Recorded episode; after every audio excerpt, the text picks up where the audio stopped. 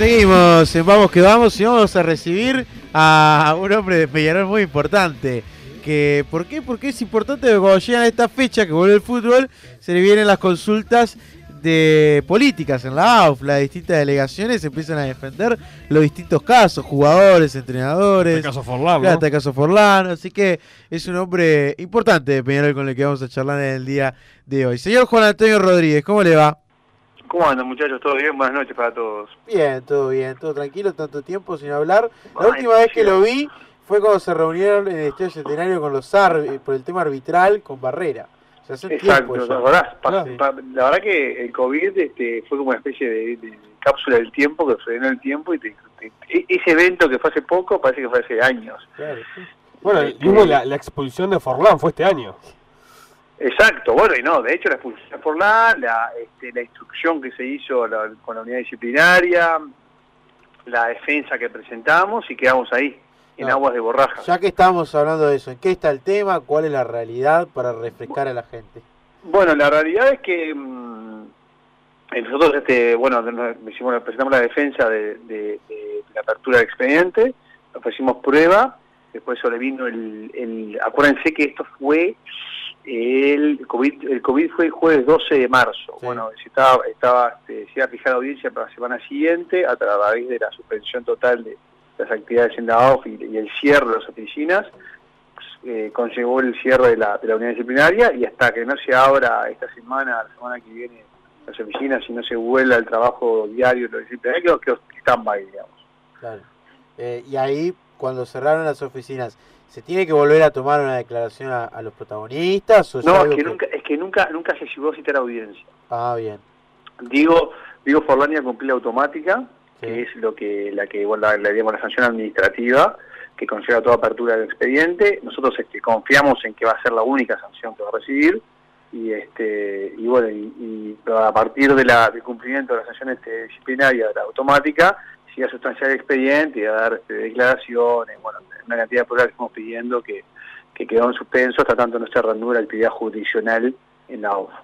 Bueno, si vamos al caso es una situación también muy extraña, porque volver a tomar audiencia de algo tan lejos en el tiempo, porque ha pasado mucho tiempo, eh, Diego, claro, Diego decía un poco más o menos lo que había pasado, pero eh, también es difícil recordar puntualmente cada caso y puntualmente... Cómo sí, bueno, la, inmediatez en la justicia, en, todos los ámbitos jurisdiccionales es fundamental, ¿no? Es decir, porque, porque de nada sirve que, que, testigos presenciales de un hecho este, empiecen a, tener difusos sus recuerdos en función del transcurso del tiempo.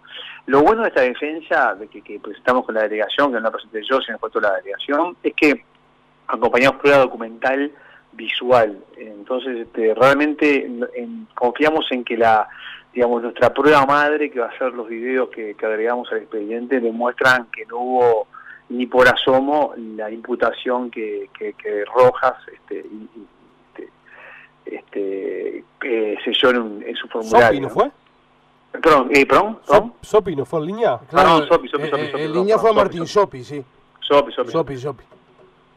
Bien. En, el partido, en el partido con Sarro, recordamos, ¿no? Sí, sí, O sea, quiere decir que por supuesto. todavía no... Al, final del partido, cuando estaban cuando estaban caminando hacia... Digo, estaba caminando hacia por hacia el centro de la cancha, saludar al principal, este, se van charlando los dos y caminando, acompañándose. Obviamente hay intercambio de palabras este, que no se llega a, a, determinar qué se dicen, pero claramente no era este, cómo en partido tuviste, ni nada por el estilo, pero de ahí, ahí al empujón que, que Sopi dice que ha recibido parte de Diego, este, hay un largo trecho. Me estaba acordando, Juan, ese partido fue el sábado 15 de febrero. Mirá, bueno, tenés mucha mejor memoria que yo, yo no tenía ni idea de, sí, qué mes había sido, sí, sí, puede ser, tal cual. O sea, pasando el limpio, eh, todavía no está la audiencia y hay que esperar a que el tribunal se anuncie, o sea, se, se reúna. No, pero además, este, además sí, no, no hay audiencia, no, no ni siquiera se, empezó a instruir formalmente el expediente, se recibieron nuestras defensas, nuestros actos de proposición y defensa, este, y ahora que, pero la verdad que parecería que, viste, que uno con el transcurso del tiempo ya no tiene ni sentido sustanciarlo, pero bueno, es un deber que tiene la, la unidad disciplinaria de sustanciarlo a raíz de la apertura del expediente, pero confiamos que no por esto, sino por las pruebas que hay en, en el, en el mismo y sobre todo la contundencia de, las imágenes que agregamos al expediente vía pendrive, este, la verdad que pareció un trabajo muy pormenorizado porque no quisimos, tomamos muchos ángulos, justo había cámaras, no, no de la televisación, sino cámaras de seguridad que toman perfecto el momento y realmente no se advierte el empujo. Ahora lo estamos debatiendo con Oscar. Puntualmente, ¿qué partido fue el, el del incidente? Con Cerro. ¿Fue con Cerro? Mira, si me son mis segundos, yo te lo digo, sí, fue... Para mí fue con Cerro, me, me generó la duda. En la, si fue en la primera fecha, ¿no?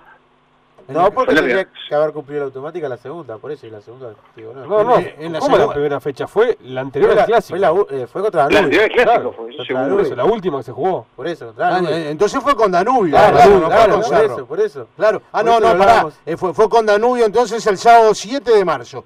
Ahí está. Con, con Danubio fue el sábado 7, 7 de marzo la verdad, no, no, la verdad que no, si me, si me, podría fijar en el expediente. Sí, sí, sí, sábado 7. Estoy chequeando acá, este, fue el 7 de marzo, sí. Peñarol 1 a 1. Claro, fue el sábado 7, que fue el último fin de semana que, que se jugó, después ya, al siguiente ya se suspendió. La curiosidad estaba que Peñarol jugaba ese 7 de marzo, que jugó el 7 de marzo frente a Danubio, claro. después jugaba por Copa y el fin de semana no había fecha, Peñarol lo jugaba. O Peñarol... Sábado 7 de marzo contra Danubio, exactamente. Ahí está. Peñarol tenía otro partido entre Boston River, frente a Boston River, frente a Nacional, pues la fecha quedaba partida y el clásico se postergaba. Se postergaba el clásico, por eso, claro, por el, eso este, el clásico iba a ser el, el clásico iba a ser el primero de abril. El último partido que jugó Peñarol eh, fue por Libertadores el miércoles 11 de marzo con Jorge Wisterman, recuerdo. Por eso la automática sí la cumplía en otro partido y Forlán iba a estar en el clásico. Exactamente. Las cosas que las cosas que tiene el fútbol. Bueno, ahora hay que empezar a ahora hay que ver hacia adelante y ahí está otro caso puntual que es el de Urreta Vizcaya.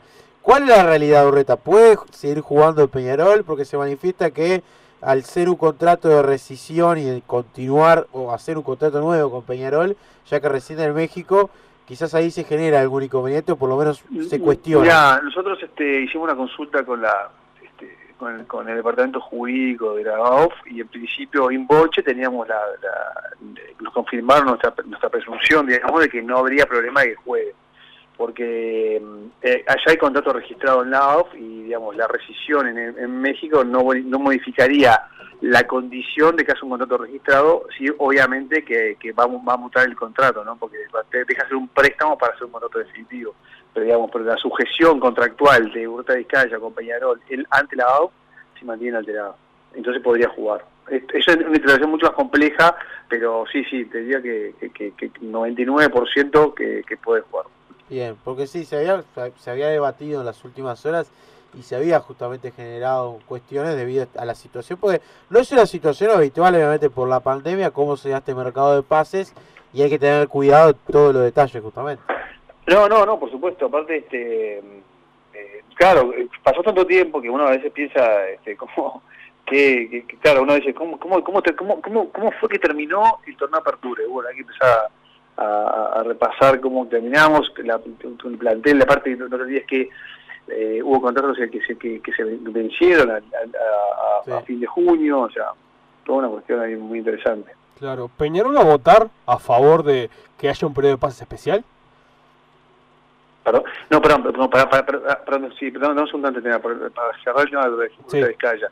Al no haber este, al no haber una, eh, al no haber una, al finalizar el, el, el, el contrato de, de, no retorno de, préstamo, porque no hay retorno de préstamo, sino que por el contrario eh, lo que hay es una finalización del préstamo, entonces no hay transferencia y ahí se consolida, digamos, el famoso CTI en forma definitiva en Peñarol. Por eso es que a partir de ese momento el jugador queda permanentemente inscripto y ya podría jugar en tercera sin ningún trámite y si quiere jugar en primera debe registrar su contrato, ¿no? Ese es un poco el cierre con la conclusión para que le quede claro. Que nunca sale de Peñarol. Exactamente. el transfer que Pero para poder jugar en primera tiene que tener un contrato registrado, pero aun cuando si no tiene contrato, jugar en tercera sin contrato. Está claro. En realidad lo que lo que marca si puede estar o no es el transfer. Exacto, que, está, que está en Peñarol, digamos. Bien, claro. eso es buena claro. Y en cuanto a lo que te decía Juan de si Peñarol va a votar en el Congreso la, la que salga un periodo de pase especial, ¿cuál es la posición de Peñarol? Mira, el, este, bueno, eh, si bien es verdad que para situaciones extraordinarias hay que buscar soluciones extraordinarias, sí. en principio Eh, yo trabajé en, la, en una comisión que se armó de, de modificación reglamentaria por el caso COVID, por, la, pandemia, con otros abogados y eh, en una de nuestras reuniones vía Zoom convocamos al doctor Horacio Pintos al efecto de que nos instruye acerca del sistema de doble carta, que es un sistema que, para que de, de FIFA que permite que los periodos de pase sean de, disgregados en dos etapas, así que puedan ser este, separados en dos etapas. Entonces se inició por las dudas el trámite para llegar a estas fechas con el trámite iniciado y ver si autorizaba la FIFA, que autorizó que, el, periodo de transferencia de cuatro semanas, que es nuestro periodo de transferencia corto, digamos, en términos corto o largo, que se, que, haga a mitad de año, tenga dos semanas por un lado y dos semanas por el otro. Hay una propuesta de, de, bueno, llevar al Congreso esa posibilidad. Peñarol en principio no estaría en desacuerdo con, con, con eso, pero siempre y cuando, siempre y cuando tengamos una solución similar para el periodo de enero. Y te lo explico en, términos más, este, más de campo. Eh, con el fixture que, que, que hoy presentó a la opinión pública para la renovación de la Copa Libertadores y Copa Sudamericana, uno ya tiene, digamos, una foto estática de lo que sería el calendario internacional de acá a fin de año. Personalmente, yo creo que es muy difícil que esa foto tome, tome vida, digamos, porque no imagino eh, la disputa de la Copa Libertadores sin perjuicio de que, que se presenten hoy en el calendario. Em, pero bueno, por el hecho cierto que tenemos hoy una foto que nos indica cuáles serían las fechas eh, de disputa de la, del resto de la Copa Libertadores. Entonces uno podría, en base a esa, referencia, proyectar todas las fechas que restan acá, de la apertura, intermedio y torneo clausura. ¿Para qué? Para que tengamos en lo más pronto posible el fin de clausura dentro del año 2021 sin que ello afecte, digamos, supere el 31 de enero. ¿Por qué? Porque el 31 de enero vence eh, se, termina el periodo de transferencia chico o pequeño de Europa y de México de cuatro semanas. Recuerden que estamos invertidos con, con, esos mercados. Y, este, y uno podría estar disputando, por ejemplo, el torneo clausura, superar el 31 de enero y encontrarse con que hasta julio este, uno los cuadros no podrían reforzarse. Entonces, no sé si fui claro, entonces lo que, lo que habría que hacer es bueno, si vamos a tratar este tema del, de la, del doble, del doble, de la doble ventana, doble, doble, ventana, digamos, ahora bueno, tratemos ya, que es un, tema de debate, y analicemos la posibilidad de terminar lo antes posible el torneo clausura, de manera tal que tengamos al menos alguna semana en enero que machee con el, con el periodo de transferencia de Europa y de México. ¿Por qué? Porque realmente si queremos ser competitivos en, la, primer, el primer semestre de, del año 2021, eh, nos estaríamos haciendo un harakiri si no, si no tenemos la posibilidad de incorporar jugadores que, digamos, que siempre podemos incorporarlos a posteriori, uno parecería que los, los jugadores interesantes o buenos jugadores posiblemente que tengan que, puedan este, tener ofertas en mercados como México o Europa este, eh, al 31 de enero se, termina, o, firman con ellos, con esos mercados, o quedan, o quedan, a la merced, digamos, de, clubes como Peñarol, Nacional, etcétera. Este, no sé si fui claro con lo que quise decir, pero en realidad Peñarol está de acuerdo con, una solución extraordinaria para un momento extraordinario, pero que ese momento extraordinario no es la foto de ahora, sino se continúa hasta el fin de la temporada. Y eso supone una solución para los contratos que se vencen el 31 de diciembre de 2020, porque eso, digamos, ahora se os explico. Y la otra solución que estar en la mesa por parte de la mutual, que lo hemos charlado ya, es una solución a las licencias. Porque si nosotros en, esa ensaladera ponemos todo esto que acabo de decir, más las licencias, no llegamos a tener en clausura y las eventuales finales antes del 31 de enero. En otro, en otro orden, Juan, te quería preguntar por el tema de estas reuniones que se vienen llevando a cabo los días martes en el Quincho de Defensor, donde en el caso de ustedes, Nacional, eh, y Deportivo Maldonado, no están participando. Eh, ¿Cuál es tu reflexión? Bueno, eh, bueno en principio la verdad que nos vimos un poco sorprendidos por, por, por la no invitación de, de algunos cuadros. Este, yo he escuchado algunas voces que, que, hablan de que bueno que las necesidades eh, de los clubes grandes, digamos, son otras, pero también eso puede ser verdad, eh, pero también es verdad que, que lo que generan los clubes grandes no lo generan otros clubes, este, ni por asomo, ni tampoco este, todos en su conjunto como lo, lo, generan los clubes grandes. Creo que creo que en realidad es una cuestión política. Peñarol por lo menos este eh, no, no, no, no, no, no, no se manifestó si está bien o mal, simplemente eh, dejamos que las cosas sucedan. Creo que la liga profesional eh, está dentro del, del paraguas de estatuto, es una realidad que se viene tal vez no fue su mejor comienzo esta, esta aparte, perdón, todo esto viene a conexión de que el Peñarol fue invitado y yo participé de unas reuniones en un momento hace un par de años este, con, con, con, con, esta, este germen, digamos, incipiente de, la liga. Después, de, alguna manera, se, se, trancó y quedó inconcluso, se retomó ahora y bueno, y ahora no, no, no, no, no estamos siendo convocados. Realmente eh, cada cual tiene su derecho a, invitar a su casa a quien quiere, creo que son reuniones periódicas y este y, y llegará momento que nos invitan nos invitarán y bueno y ahí con mucho gusto iremos y este o si no si, si no nos invitan bueno veremos qué hacemos con Nacional. Bueno en eso de que haremos con Nacional. Está la posibilidad de jugar un uruguayo con los equipos de OFI bueno yo leí leí por ahí leí este leí en algún una información de, de, las redes sociales esa idea, la verdad que no, no se manejó en principio, no, me parece una mala idea, Peñarol Nacional tiene que competir, somos, somos nacimos para, para competir, está en nuestro ADN y nuestro estatuto, tenemos que competir y ganar. Eh, bueno, si, si, los, si, los, si los cuadros en desarrollo este, generan una liga y no nos invitan, nosotros tenemos que competir en algún lado y creo que bueno, tenemos dos competencias y bueno, en el momento este, alguien se dará cuenta que está equivocado. Eh, Peñarol, eh, o desde tu punto de vista, eh, Juan, ¿estás de acuerdo en el futuro poder participar de, esta Superliga que de alguna manera pretenden disputar estos equipos en desarrollo que se vienen reuniendo?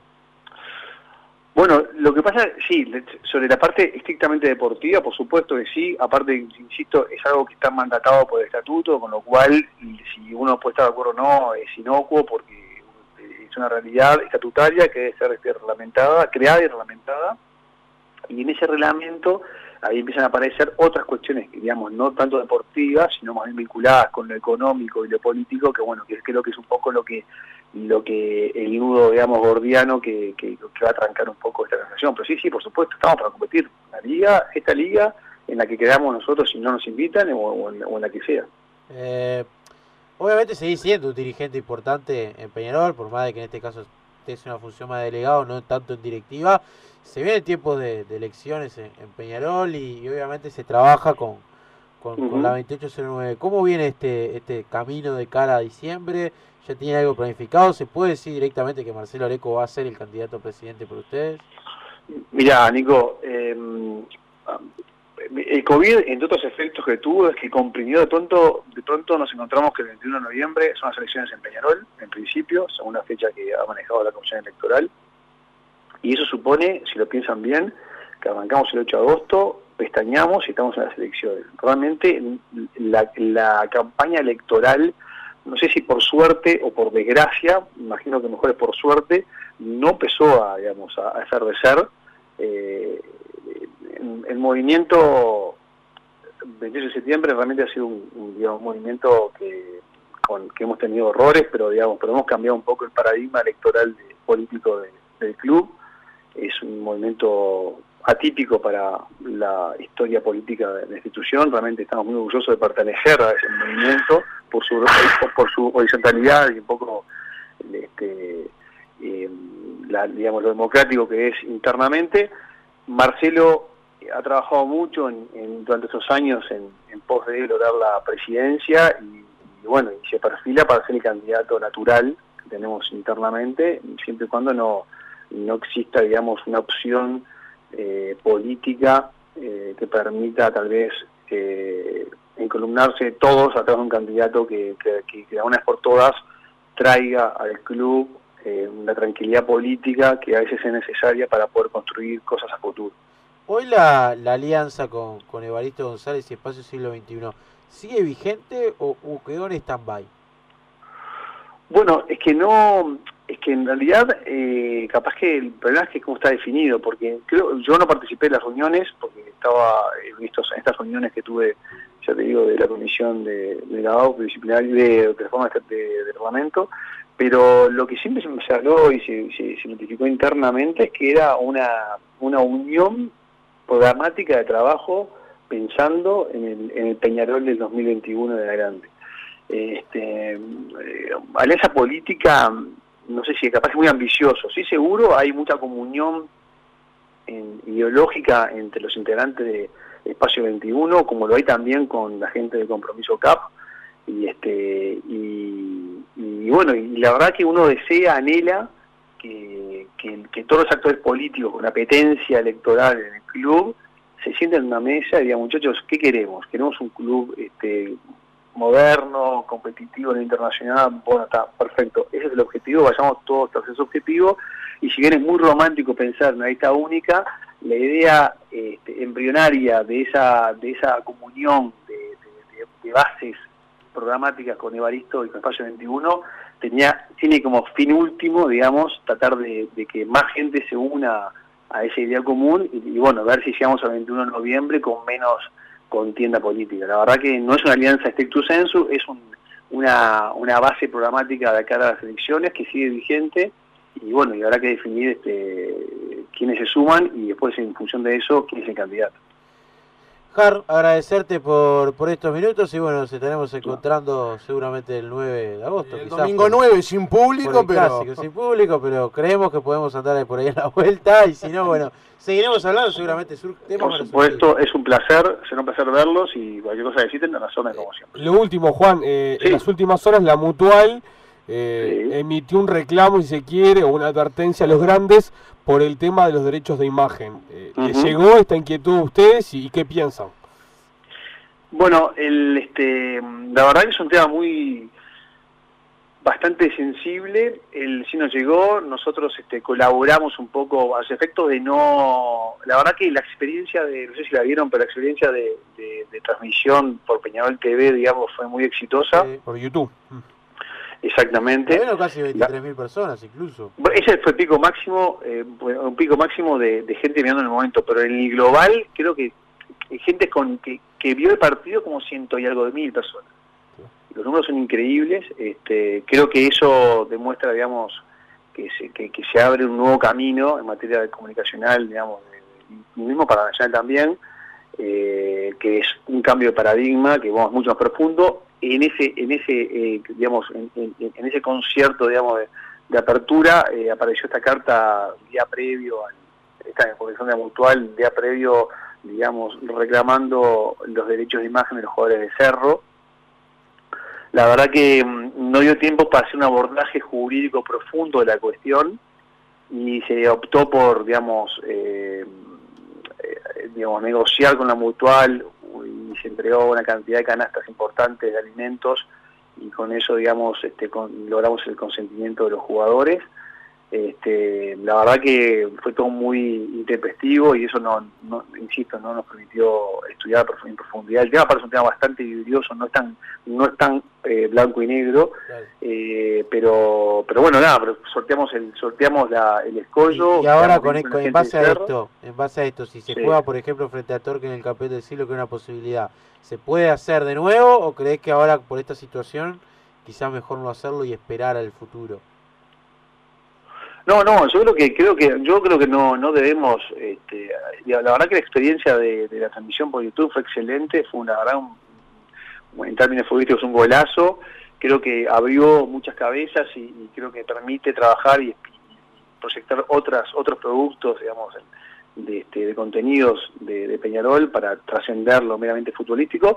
Y no veo por qué no, al contrario, este, es, sentarse en una mesa, charlar, ver cuáles son los derechos, cuáles son las obligaciones, qué tenemos contractualmente firmado con, con, este, con los jugadores, qué tiene Torque en este caso firmado con los jugadores y, y bueno, después este, sortear el problema. No, no, no, yo creo que Nacional este, no, no accedió al pedido y este y sin embargo se transmitió perfectamente, con lo cual, este, pero la idea de Peñarol no es, este, nos parecía que, si bien fue todo muy, muy sobre la hora, eh, no nos parecía tampoco, no fue una elevación muy alta y este, creo que no quedamos mal con la gente de Cerro, se cumplió con un poco con la mutual y la verdad que se sortió con, con éxito todo.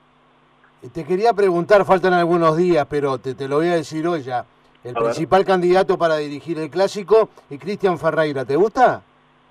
Sí, me gusta, me gusta. Sí, sí. ¿Es el, mejor, ¿es el mejor árbitro para vos hoy por hoy?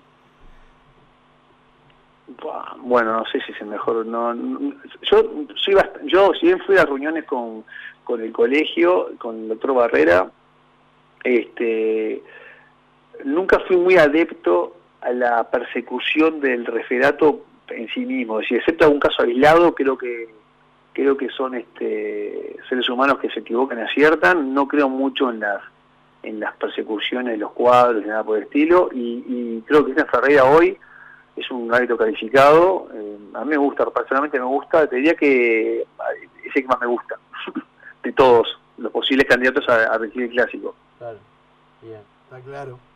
Gracias, Juan. Jar, gracias. Un abrazo a todos. Por tu gentileza. Arriba. Por favor, a las órdenes.